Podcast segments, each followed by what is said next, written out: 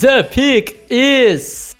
Ei, amigos! Sejam bem-vindos a mais um podcast do On The Clock exclusivo para assinantes. Eu sou o Felipe Vieira e hoje é dia de linebackers e defensive linemen. Digo olá, Davis. Olá, olá, Felipe, tudo bem? E hoje também, terça-feira, é dia de adeus, Guilherme. Guilherme ou Pyong? Ah, eu prefiro o Guilherme, porque o Pyong pelo menos é da treta. O Guilherme é um. Ah, eu vim aqui separar a briga. Ah, ô Gabi, vai lá e pede desculpa. Ah. Cara, você tem noção que a enquete no UOL ela ficou empatada tecnicamente o tempo inteiro na desde domingo, né? Domingo, É, exato. domingo, aham. Domingo até agora, nesse momento, estão empatados com 48,85%. O... E a Gisele tá só praticamente de figurante, né? Exato. Gisele É, que prota- protagonizou um grande momento desse Big Brother ontem. grande momento, cara. Grande momento. Chegou, olhou, disse para Felipe Priori e disse: Felipe Priori, eu não gosto do seu jogo, mas eu gosto do seu beijo. que momento, hein? Prior, Prior chegou a avermelhar o The Man of the Match. Chegou a avermelhar. The Man of the Match ficou é, sem, sem palavras para, para Gisele. Mas deixamos isso para mais tarde, Davis. Porque hoje o dia é de Combine. Amanhã comentamos quem saiu.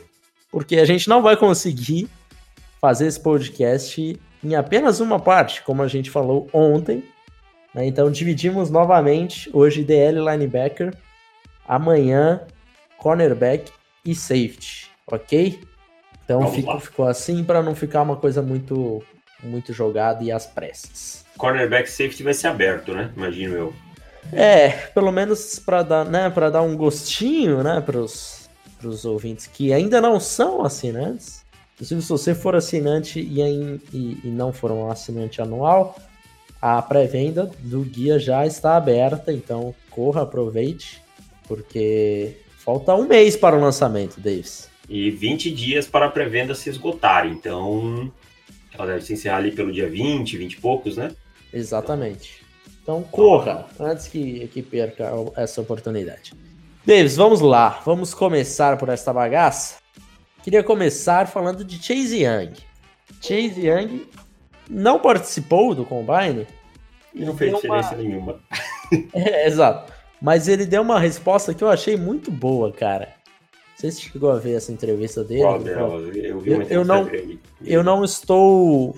Eu não, eu não quero perder tempo me preparando para um bando de exercícios simplesmente para eu fazer bonito no combine. Eu estou me preparando para ser um melhor jogador de futebol americano. Olha, gostei da resposta dele. E assim, né? O que o Chase Young tinha a ganhar fazendo um bom combine? Nada. Nada.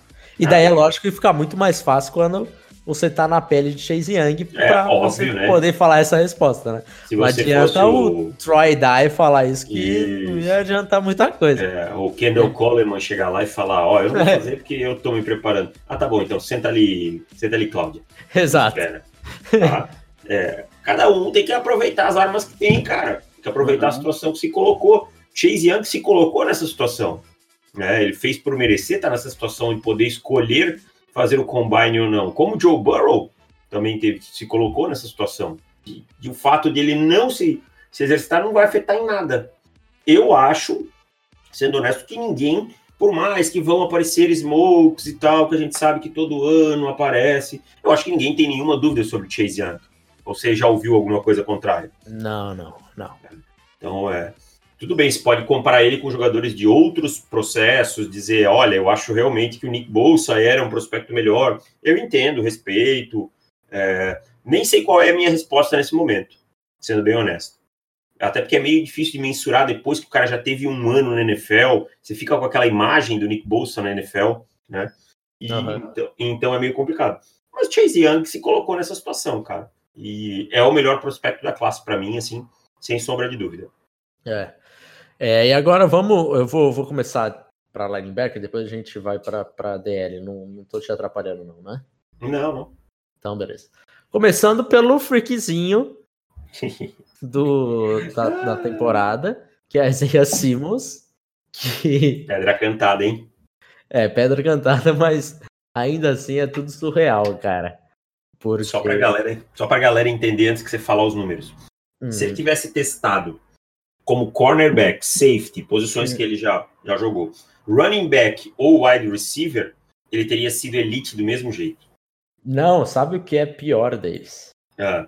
Eu vou te falar uma coisa. Eu tinha visto ele em todas as posições. E em todas as posições. Sim, sim.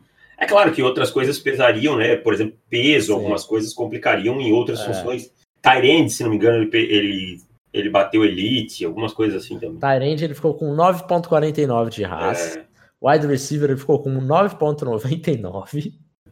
Cara, wide receiver é um cara que é um linebacker que consegue. Tem atleticismo para pegar qualquer wide receiver na NFL. Não, mano. Exatamente. E tem a técnica, né, Felipe? Porque é. jogou muito tempo como safety. Hoje em dia, com, tanto, com tanta rotação para snap, com tanto é, motion, a defesa também tem que fazer ajustes, né? Os clouds, esse tipo de coisa. Então ele vai ser muito importante nesse tipo de coisa, nesse tipo de situação. Várias vezes a gente vai ver ele alinhado como níquel, alinhado como o safety no box, às vezes como single high, claro, dependendo do coordenador que o pegue, né? Espero que seja um criativo que saiba usar isso. Mas é. Uma pergunta, já hum. que você falou de criatividade, qual coordenador que você, pensando assim por alto, você fala, ou treinador mesmo, de forma geral, uhum. você olha e fala, porra, ele cairia bem com esse cara. Ah, Wade Phillips, sem dúvida nenhuma. Wade Phillips. Wade Phillips, é... um cara. Bibliotech, obviamente, né? Obviamente, uma mente defensiva acima de discussões. O próprio Vic Fangio é um cara muito interessante é. do ponto de vista. É... John Martindale, dos John Ravens, Martindale, eu acho dos Ravens. seria uma boa. Acho que são assim os que me vêm à cabeça mais rápido, sabe? Ah, por aí. E, obviamente, nenhum desses terá a oportunidade de draftá-lo, basicamente é Não. isso.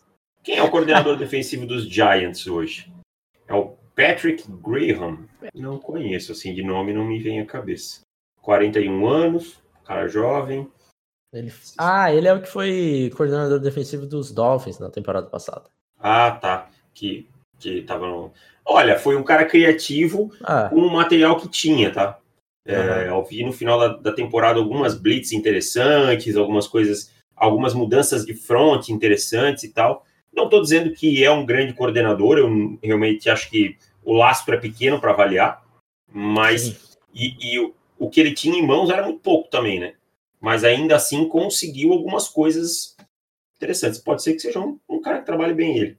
É, Se caso é, caia é, para ele, né? É, ainda é novo, né? Foi o cara primeiro ano dele. Hum. É, enfim, só para fechar o do, do Isaiah Simmons, ele como linebacker, obviamente, ras máximo, nota 10. Hum. Como strong safety, ras máximo, nota 10. Como free safety, ras máximo. Como cornerback, ras máximo. Como defensive, defensive end, 9.72. Running back, 10 wide receiver 10 e Tyrande 9.49.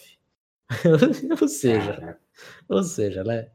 Bizarro, bizarro. Freak só, dos freaks. Só para complementar, Felipe a árvore do, do Graham, ela é de New England, tá? Ele, o primeiro trabalho dele na NFL em 2009 foi em New England, ele ficou lá até 2015. Então, vem da árvore do Bill Belichick, de um treinador acostumado a a, uhum. a, a, trabalhar bem com defesas. É, vamos ver. Talvez seja interessante. É, então, dando, dando continuidade, Davis. Vamos lá, quem mais tem aqui linebacker que me impressionou? Pera Kenneth Murray foi muito bem, né? Kenneth Murray, muito bem. É um cara que sempre tem aquele, aquela dúvida por vir da, da conferência, né, da Big 12.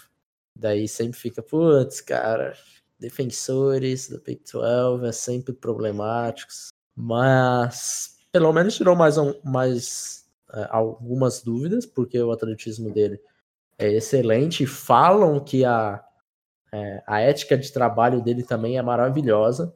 É, o próprio Lincoln Riley falou antes do draft, né? Antes dele se declarar para o draft. Uhum. Então, assim, já são dois pontos é, bastante relevantes para conseguir quebrar essa mística de defensores da, da Big 12. Foi muito bem em todos os saltos. E o concorrente direto dele, o Patrick, Patrick Quinn, também foi bem, né? 8.10, não foi elite como ele. É, o, o, tamanho do, do, do Queen acho que comprometeu, ele, ele mediu só 6-0. É, comprometeu E bastante. isso pode incomodar alguns scouts mais conservadores, também porque o tamanho do braço, 31, às vezes 31 e 3, é, 31 e meio, foi alguma coisa assim. É, complicou, mas ele foi muito bem nos saltos, foi muito bem no tiro de 40 jardas. Não foi tão bem no bench, mas eu acho que o bench não, não é uma coisa tão importante. Então, assim, mas pode ser que o Kent Murray tenha dado um saltinho na frente do Queen por causa disso. É, aqui eu acho que vai entrar muito o, o final, assim, Patrick Quinn e Kenneth Murray. Eu acho que a diferença do combine dos dois não foi tão, é, tão substancial para quem fala, putz, ó, tem os dois, tem um levemente acima do outro, vamos ver o que, que o combine vai dizer. Eu acho que se o tape você tem um acima do outro, mesmo que seja pouca coisa, você pode manter, porque o atleticismo do Queen também foi muito bom. 40 jardas dele foi espetacular. É, acabou piorando tudo, assim, o ras dele, né, para não bater um 9 ponto alguma coisa e tal, por causa do tamanho e da altura dele, mas isso aí todo mundo já sabia. E, e assim, né, a gente vai passar muito por esquema também, quem você tem no lado. Eu acho que o Murray é um cara que claro, não existe mais falar outside linebacker e inside linebacker, essas, esse tipo de nomenclatura está ultrapassada. Mas eu digo, o, o seu linebacker 1, eu, eu vejo o Queen hoje chegando mais pronto para ser esse seu linebacker 1, esse cara que comanda sua defesa pelo meio. Eu acho que o Murray ainda é mais um linebacker 2 que precisa de algumas progressões em alguma coisa. Então talvez aí esteja o diferencial. Mas o Murray provar o atleticismo dele é muito importante. Agora, duas dois jogadores que eu que são difíceis de avaliar para mim, porque eles entram naqueles twinners de é linebacker ou é edge, é linebacker ou é edge, e, e, eu vejo cada um falando uma coisa. Primeiro é o Carter Coughlin, de Minnesota, esse um pouco mais. É, um, com um pouco menos de hype, né? Uhum. Mas ainda assim o combine dele foi muito, muito bom comparação com que eu até esperava bem menos disso assim, mas mandou um combine de elite, todos os exercícios dele, é, ele não fez drill, não fez short shuttle, mas todos os exercícios dele ele bateu elite, né? 457 correndo com 40 jardas, 36 polegadas no vertical jump. A altura ele também manteve a altura que estava no tava listada no site, tal, tal, tal. Porém, cara, e daí eu vou entrar no outro que daí tem muito mais hype, que é o Zac Baum, que também foi muito bem. Porém, entra num problema de muita gente está avaliando como Ed Rusher. Inclusive nós, né? Inclusive nós. Que é onde eu acho que ele passou a maior parte da carreira. Exato. e é onde, para mim, ele se encaixa um pouco melhor. Exato. Só que assim, ele como Ed Rusher, ele tem 6'2 só. 238 libras, sabe? É muito pouco, muito pouco. Então, isso certamente, assim, é onde ele tem mais experiência é lá. Porém, ele mostrou que ele tem atleticismo para jogar off-ball, porém não é um atleticismo que você fala, cacete, foi uma coisa espetacular, é, ele, ele vai se dar bem onde for que você coloque ele. Porque assim, foi muito bom o ras dele se você comparar ele como Ed Rusher. Eu acho que se você colocar ele como linebacker, o tempo das 40 jardas dele foi de 465. 465 é um tempo é, ok, razoável para linebacker. E é um tempo excelente para Ed Rusher. Então, assim, é, fica nessa área cinzenta muito complicada de onde a gente vai colocar esses caras. E eu tenho muito medo de uma coisa, que não rende em lugar nenhum. Então, esse que é o meu medo com, com esse tipo de jogador, sabe? Eu também, eu tenho, eu tenho esse problema de achar que esse cara não vai não vai render em lugar nenhum. É, e eu vejo muita gente muito empolgada, por exemplo, tem, tem torcedores dos Cowboys que eu já vi pedindo Zac Ball na 17. Nossa, calma, gente, calma. E, e, são caras que falam isso antes do Combine, sabe? E daí com o Combine eles falam, olha lá, olha lá, vocês ficam falando que eu sou louco, olha lá o Combine dele e tal, tal, tal. Sabe, que eu, sabe qual é o meu maior problema? Que esse ah. cara vai ficar limitado a um pacote muito específico de jogadas, provavelmente. Pacote de blitz. É, exato. Esse tipo de coisa. Eu não vou gastar uma pick top 100 num cara que tem limitação, esse tipo de limitação, sabe? Eu acho que não, não dá. É, você vai pegar um cara na, sei lá, na 50, um cara que vai entrar 25% dos snaps da defesa? Não, você consegue isso mais para baixo. Então, assim, eu não consigo pensar nesses caras altos. Eu consigo pensar nesses caras lá de quarta rodada em diante. E eu acho que o Baum vai se encaixar nisso. Felizmente, o momento do jogo para ele não é bom é, para o biotipo dele. É, talvez a gente esteja sendo um pouco conservador demais, né? Mas é que existem, Isso a gente existem, vai... é, existem coisas mínimas, né, Felipe? Que nem a gente fala. Sim. Existem medidas mínimas. E assim, pode ser que ele dê certo, mas ele vai continuar sendo um ponto fora da curva. Sim. E a gente, numa avaliação, não pode ficar tra trabalhando com um ponto fora da curva, a não ser que ele seja muito evidente, que não é o caso do Zac Ball. É, eu também acho que não. Ele é um bom edge, um bom linebacker, mas ele não é um ponto fora da curva. Ele não é, por exemplo, um Aaron Donald, que é pequeno para a posição dele, para a posição original, mas que é muito fora da curva. E era já no college fora da curva. Aí você pode pensar, Entende? Agora, senão, não, senão a gente vai ficar fazendo, arriscando.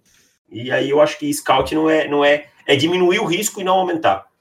Exato. É aquilo que a gente vive falando, né? Pelo menos assim, primeira rodada, cara.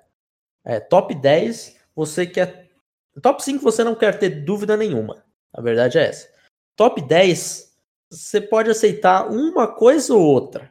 Primeira rodada, você aceita aquelas coisas que você já está um pouco mais acostumado. Ah, você precisa trabalhar isso daqui, você não sei o que, tal, tal, tal. Beleza.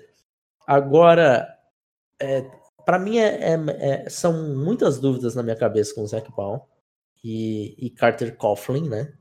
Mas o Carter Coughlin a gente não vai falar tanto porque não estão tão empolgados com ele quanto o, o Zac Brown. Então, assim, cara, é bem problemático. É um jogador que vocês já, já, já estão ouvindo a gente falar dele, de possivelmente estar fora de um top 100. Se ele entrar, ele vai ficar bem no limite ali, né? Mas é, já se preparem, porque e entra mais a gente vai narrar, a gente vai nadar bastante contra a maré, né? E, e, entra mais pela capacidade atlética que pela técnica, né? Exato, exato. Porque assim, eu vejo problemas técnicos nele sim, também. Sim, sim. Ele não é uma, uma Brastemp técnica, é isso que eu falo. Então é, é, acaba, acaba entrando nesse, nesse balaio dos Twinners, dessa área cinzenta aí que a gente tem. E que, para mim, eu não quero me arriscar. Eu também não. E pode ter certeza que no relatório de cada scout da NFL, desde lá do scout área até hoje, que já deve estar na mão do, da parte superior dos departamentos de scout, está lá escrito a sua altura, é um problema, o seu comprimento é um problema e deixa dúvida. E pode ter certeza que ninguém tirou isso do relatório depois do combine. Não é, é o tipo de jogador que você consegue cravar que o tamanho não será um problema. Davis, eu, vou, eu, eu ia puxar, eu ia falar para você me falar algum perdedor desse combine em linebacker, porém, hum. a gente sabe como que é essa classe de linebacker. Bem então, merda. assim, os que a, eu imaginava ali dentro de um primeira rodada, segunda rodada, terceira rodada, ou não participaram do combine ou foram bem, né? Uhum. Então, da quarta rodada em diante, eu não considero que tenha nenhum perdedor, porque né, já não estava muito vencedor antes. É verdade. Então, vou, vou pular esta parte. Vamos para a linha defensiva. Talvez só, só queria frisar o Malik Harrison de Ohio State com 9,55. É, Ótimo foi muito bem. É, Só bateu rapidinho. exato. Então vamos para a linha defensiva. Você quer começar com Edge ou com Inside Defensive Line? Vamos com Inside Defensive Lineman, depois a gente fecha com os Eds. Tá.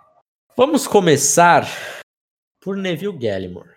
Neville Gallimore teve um combine esquisitíssimo, Davis. Esquisitíssimo. Esquisitíssimo. Olha, já tempo É. que eu.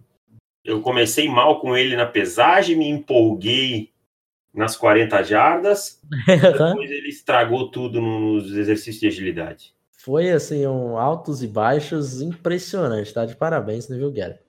É, 40 jardas, ele bateu 479, 77% no mock draftable, então assim, é, foi melhor que 77% da liga, um ótimo tempo.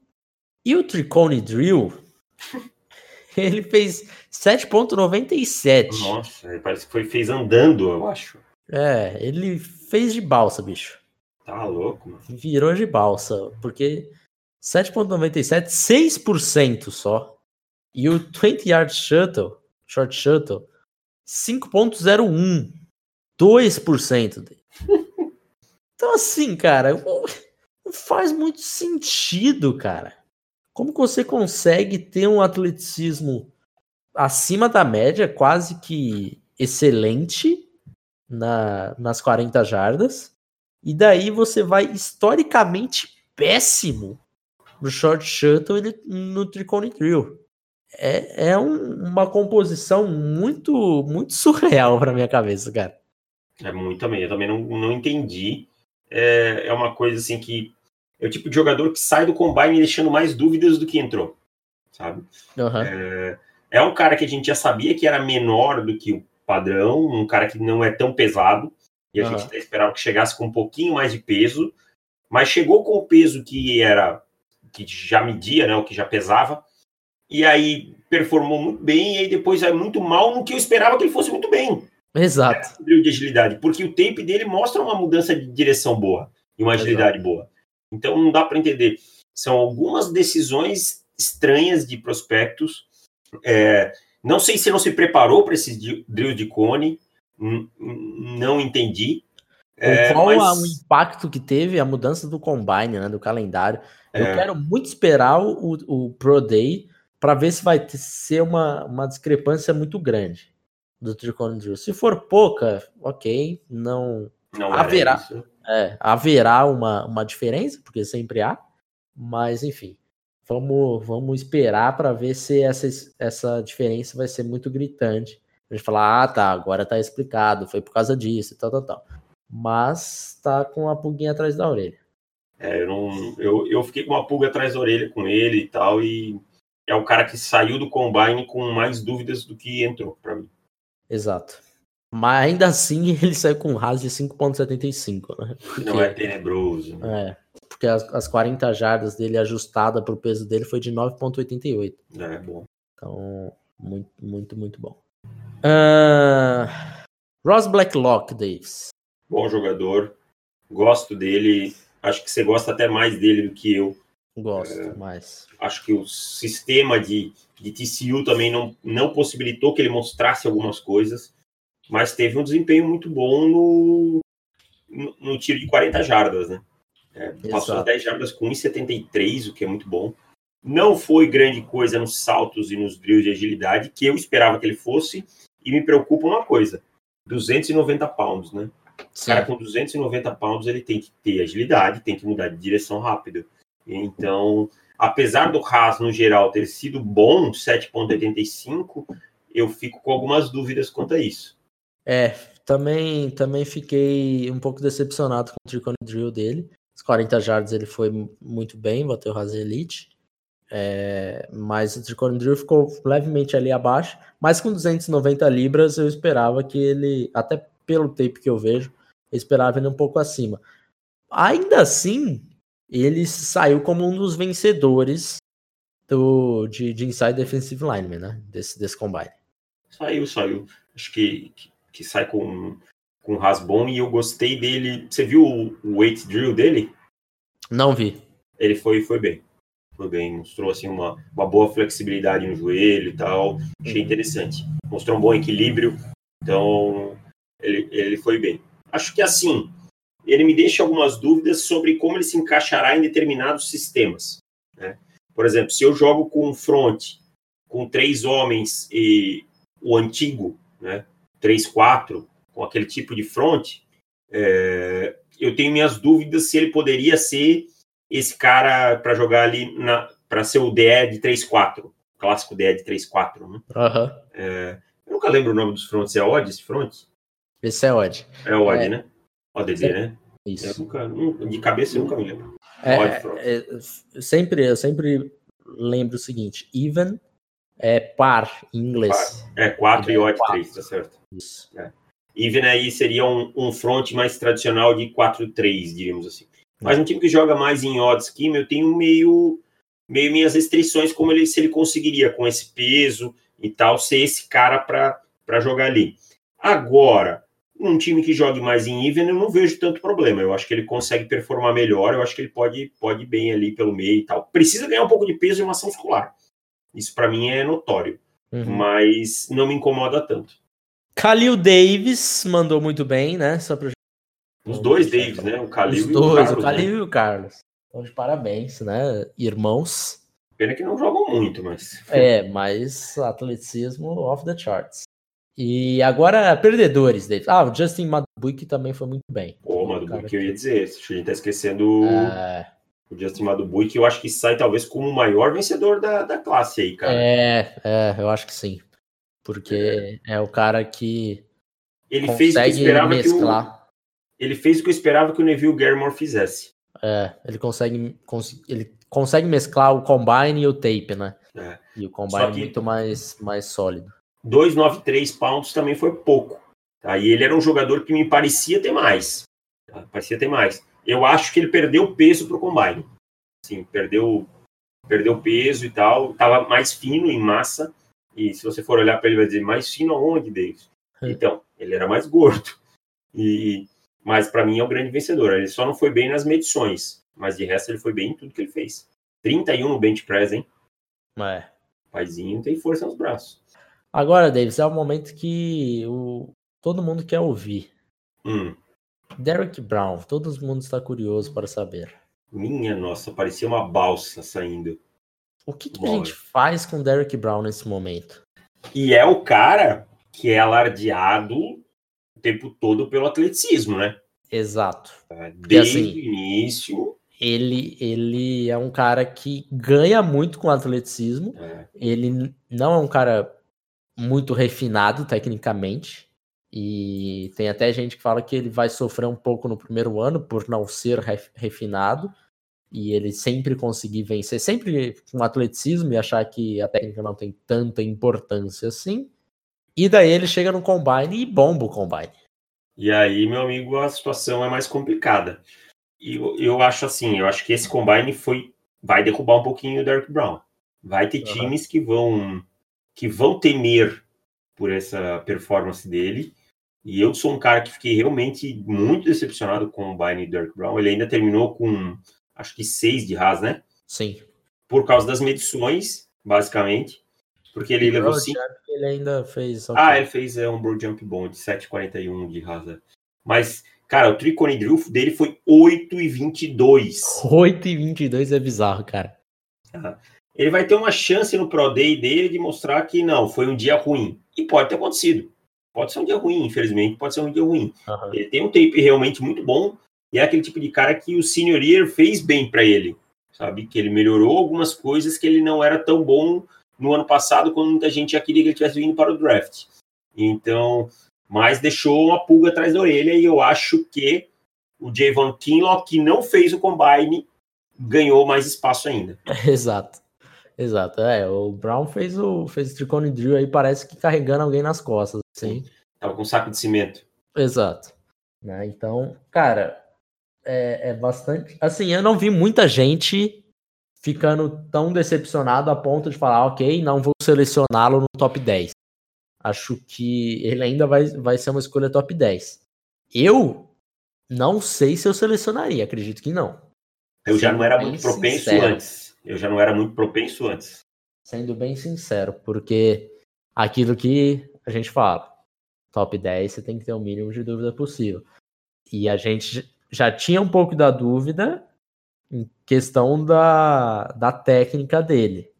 Não é que ele é extremamente cru, não é isso, mas falta um pouco mais. E daí o atleticismo dele ser abaixo da média é, é bem decepcionante. Eu tenho um jogador em mente sempre numa comparação com o Derek Brown. Você vai lembrar dele também. Que, inclusive ele era de Auburn, que é o Nick Farley. Uhum. Nick Farley. Lembro, eu não lembro, sei o jogo do Derek Brown me lembra muito o Nick Farley. E ele é o que que era o Nick Farley para mim?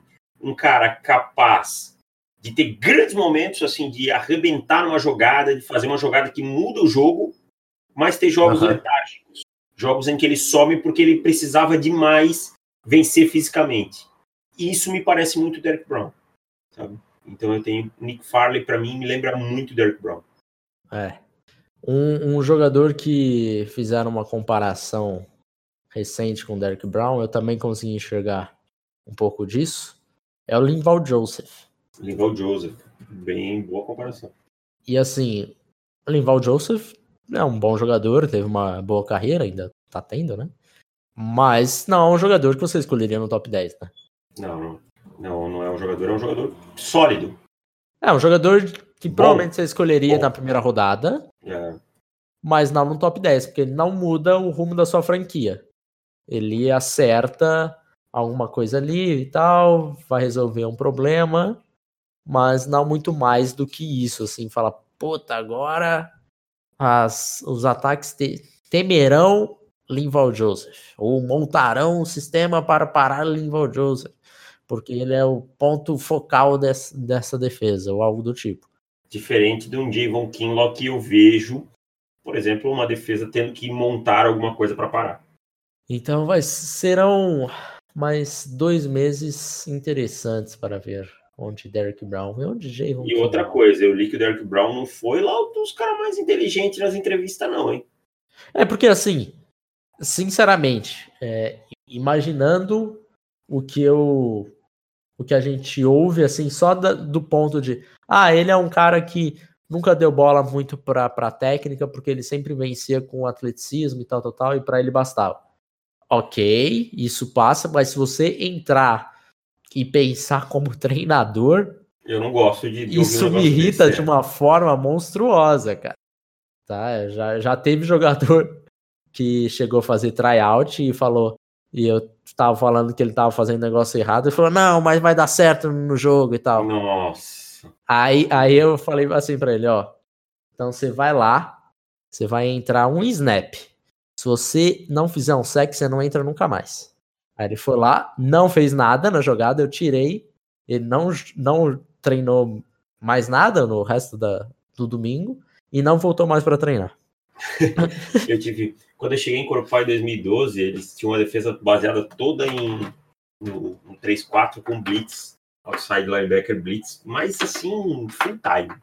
E eu mudei essa defesa para 4-3. Aham. Então, obviamente, hum, na época demorou um pouquinho nos treinos até a defesa entender e tal. Mas tudo bem, era normal, eu, eu entendi.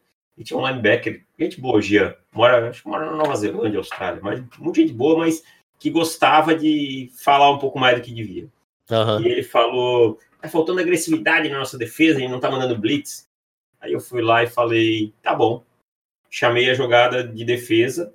Aí eu, tava, eu chamava ou a defesa ou o ataque, dependendo do momento do, do treino. E aham. deixei, e deixei pro quarterback, que era um quarterback inteligente, chamar a jogada de ataque e tal. Naquele momento o meu foco era na defesa. Chamei uma blitz dele pelo meio, uma A-gap blitz. Ele quicou no primeiro hike, o quarterback viu, chamou a, a uma slant no meio, o cara recebeu a bola nas costas dele e fez o touchdown de 40 jardas. Eu falei, a partir de agora, você joga e joga com a boca fechada. Eu chamo a jogada, mando e decido o que vai ser feito, entendeu? Sim, então aí paga mais 20 aí só para aprender a deixar de ser bocó. Cara, é isso, o jogador às vezes não pensa no jogo como um todo. Ele Aham. pensa nessa parte, porque ele queria entrar lá e pegar o quarterback. Sim. E era isso que eles faziam. Uhum. E era isso que. E essa defesa virou uma máquina depois, cara. Sério. A defesa virou uma máquina. Acho que não tomou mais que, que 15 pontos em nenhum jogo. Uhum. Porque precisou só do tempo de se ajustar. Mas eu precisei conter a agressividade desses caras e eles entenderem que não era pela parte física que eles iam vencer. E talvez seja isso que o Derrick Brown não conseguiu entender ainda. É, de fato. Então, é um, foi um fim de semana que o Derrick Brown deve ter caído em algumas boards, além das entrevistas de terem, aparentemente, terem sido ruins. Né? É. Uh, Ed Rushers. É isso. Você tem mais alguma coisa para falar de inside defensive? Não, não, não tem, não. Acho que passa por aí. Nada, nada mais relevante na, na função. O Jason Strawbridge, só para registrar, fez um bom tempo e é um bom jogador. Tá? Teve um bom 9.40, é um jogador interessante para dia 3. Vamos começar pelos perdedores de Edge Rusher. Eu quero falar de um jogador que na pré-temporada havia discussão quem era melhor, Chase Young ou AJ Epinesa. Ainda bem que a gente nunca comprou essa aí, hein? Uf. Deus me livre, bicho. AJ Epinesa teve um combine esquecível. Esquecível. Não foi um combine ridículo, mas foi esquecível. As 40 jardas foi bem mal. Bem mal. 5.04 segundos. Caraca, muito tempo. Para um cara de 275 pounds, né? 5.04. Exato, exato. Mais vertical jump, bro jump, short shuttle, tricon drill, ele foi ali na média. Fez quanto o tricon drill? 7.34, né? É 7... Opa! É, o tricon drill dele de 7.34 é bem mediano. Então aquilo que a gente falou desde agosto que a gente não via bend, não via muita explosão, a explosão dele também foi mediana. E de fato ele não mostrou isso no combine, então confirmo o tape e entra na dúvida maior de o que, o que, que é AJ Epeneza. Tem muita gente falando que ele vai ter que jogar por dentro, como o Tree Technique, vai ter que virar defensive tackle e tal. Tree Tech eu acho demais pra ele. Eu né? acho demais, exato. E daí ele ia ter que subir o, muito peso, ele tá com 275, ia ter que subir pelo menos 25 libras, 30 libras. E aí talvez perderia ainda mais o Exato, exato, porque assim, as pessoas falam, ah, mas isso para um defensive tackle é, é, é, muito bom, é de elite e tal. Ok, mas ele vai conseguir manter tudo isso subindo 30 libras? Não vai, não é, vai. Provável, uma composição corporal que ele nunca teve, uma, Exato. As pessoas fazem as coisas muito fáceis, muito no instalar é. de dedo. Não, não é assim. Senão era muito fácil. Pega esse cara, esse cara não serviu aqui, passa para cá e tal. Outra coisa, no miolo da linha, a batalha é diferente, não, não é o mesmo recurso técnico, você não ataca tantas vezes por fora, uhum. você vai tomar muito mais dobra. Então tem bastante coisa diferente, não é, não é tão simples assim. Eu acho que assim, ele, ele cabe muito muito certo como Five Technique. Também acho. E isso daí não é uma novidade, porque isso a gente desde agosto. E ninguém devia estar tratando isso como se fosse, nossa, isso acho que vai dar certo. Ele não é um edge rusher a ponto de você colocar ele no, no ombro do, do lado de fora do, do Tyrande e falar, vai meu filho, brilha. Não vai acontecer isso. Ele é um cara que ele vai setar o edge muito bem, ele vai conseguir ter alguns sacks aqui ou ali. Ele tem, é, tem um timing de instante, acho que muito bom. Ele conseguiu produzir bastante iron por, causa, por conta das instantes e tal.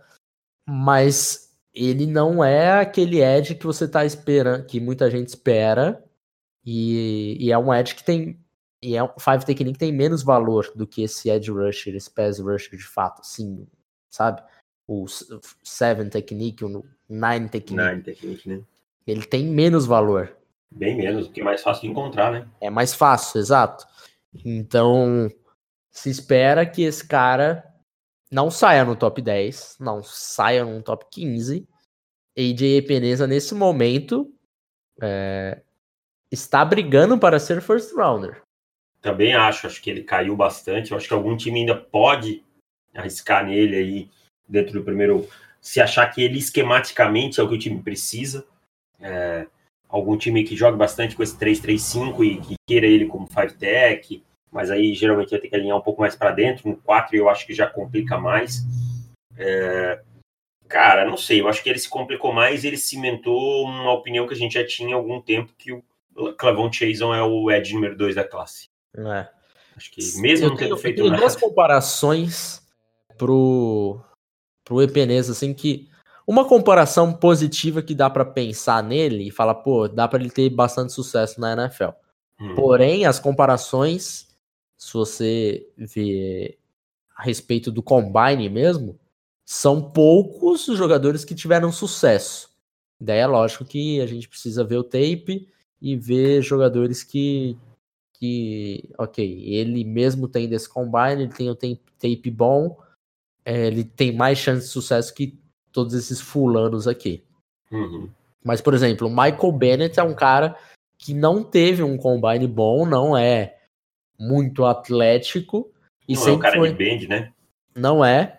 E sempre foi um jogador é, que setou muito bem o Ed, que é, é ba- bastante agressivo com as mãos dele, bastante agressivo no jogo de forma geral. Coisas que o Epeneza também é, né? Um recente que a gente teve uma comparação que até o Mock Draftable me falou aqui agora, e eu acho que faz bastante sentido, é Zach Allen. Ah, Saiu o Boston Allen College. de, de Iowa, né? De, de, Boston, de Boston, Boston College. Boston College. Tinha alguém É, de Iowa. no- Foi draftado pelos Cardinals na temporada passada. Hum. É, Que eu a gente acho. dizia que era um cara pra setar o Ed. Exatamente, exatamente. Então, assim, o, o, o tape, é lógico, a comparação do tape do Epeneza com o Zac Allen, o do Epeneza é melhor. O uso das mãos é melhor, né? É, o, ele o bull rush é melhor. Aham, tudo isso. Mas é, são, são jogadores que, que estão assim num, numa posição de valor, valor de posição parecidos. Você vai draftar um Zac Allen na primeira rodada, apesar que tinha muita gente que queria. Você lembra disso que nós falamos na Lembro. temporada passada? Porque o Zac Allen tinha uma produção no college que foi, inclusive, melhor do que a do, do Epeneza. Mas daí era muito mais pela produção do que pelo, pelo combine, qualquer outra coisa. Mas enfim. O mock draft me lembrou um outro nome interessante que é o Romeu Oquara. Romeu Caramba, Quara. Joga nos, nos Lions. Jogador Ah. parecido. Ah, sim. É verdade. Irmão do Julian Oquara que, que vai ser draftado esse ano. É. Então, assim, o Zac Allen, só pra colocar um pouco de, de contexto, o Zac Allen foi draftado na terceira rodada, na primeira escolha da rodada, então pick 65. O AJ Peneza talvez na pick 40. Algo por aí.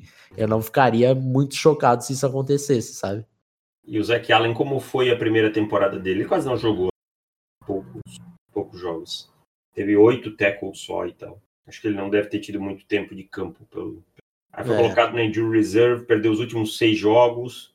é, sofreu uma, uma lesão também na- no pescoço na semana 4. Então é, é injusto querer contar. Aham, avaliar qualquer coisa. É muito cedo. Mas enfim, Peneza para que se esperava sair ali com o Ed 2, é provável que agora seja, sei lá, o Ed 5, Ed 4, de uma classe fraca de Eds. Exatamente. Quem mais, Davis? Tem mais algum nome aí para me mandar? Cara, assim que eu me lembro de cabeça, tipo, perdedores não. Assim que me- não me vem à cabeça mais nenhum. Vamos para o lado vencedor da coisa, O, o lado positivo da força. o lado positivo. Me diga, quem que você achou que ganhou dólares neste final de semana? Quem eu acho que ganhou o dólar esse final de semana, tem alguns nomes interessantes. É, o Chase Young ganhou por não fazer o combine, o Clavon Chason também. Mas Alton Robinson, um cara que me surpreendeu, com Verdade. 8.92, é um cara que tecnicamente não me agrada tanto. Teve uma boa temporada em 2018 em número de sacks, mas é um número meio ilusório. É um cara que não mediu tão bem, mas foi muito bem nos saltos, no short shuttle, nas 40 jardas. Então, esse cara é um cara que tem um histórico extracampo meio complicado. Então, para ele, qualquer acréscimo aí é importante. Ele é um cara que teve problemas com polícia no high school e tal. Então, é, é importante para ele. Deixa eu ver quem mais. E o Jabari Zuniga foi muito bem, né, cara? 9,74. Falar um pouquinho sobre ele. É, o Zuniga foi bem em basicamente tudo. Acho que só o vertical jump ficou um pouquinho abaixo. Um pouquinho abaixo, assim. Abaixo do Elite, né? Porque todo o resto foi Elite. É, não fez o Tricone Drill, que eu queria muito que ele fizesse. Felizmente não fez. É, mas 40 jardas, 4.64. Foi muito bem. O, o, o Jabari Zuniga é um cara que ele teve altos e baixos nesse processo. Né? A primeira semana dele no college, ele se colocou ali como briga de, de top 3 Ed. Lembra disso? E ele e o Grenade destruindo o jogo. Jabari Zuniga entrando no radar de, um, de uma vez por todas e enfim. E daí depois deu uma sumida, voltou e meio que se estabilizou mais ou menos onde que ele está agora. E o Combine fez com que ele desse uma, uma subidinha, né? Um, um Red Rusher que tem duas coisas que eu valorizo muito e você sabe qual é, Davis, me diga. Band e explosão. Isso aí. Uhum. E ele tem um bom uso das mãos também, cara. Também, também. Tem um bom uso das mãos, é um cara, é um cara que é um cara que assim, antes da temporada ele tinha mais hype, tá? Antes da temporada passada, mas ele sofreu com lesões e tal. Não é um jogador de elite, não é um cara assim que você vai ver mudar a, o patamar da, do time, mas é um jogador interessante para uma rotação. Eu acho que é um cara que, que pode sim é, contribuir bastante. Aquele cara de 5, 6 sets por temporada, às vezes pode contribuir bastante.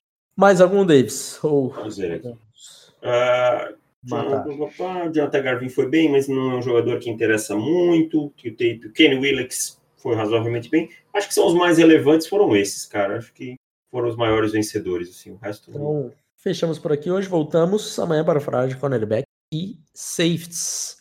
Então, essa semana teremos três podcasts, né? Um ontem, um hoje e um na sexta-feira falando com e secundária e respondendo as dúvidas, as perguntas que vocês mandaram lá nos comentários do podcast aberto. Manda no, no aberto, manda no fechado, que no fechado a gente responde na terça. Certo? É isso aí.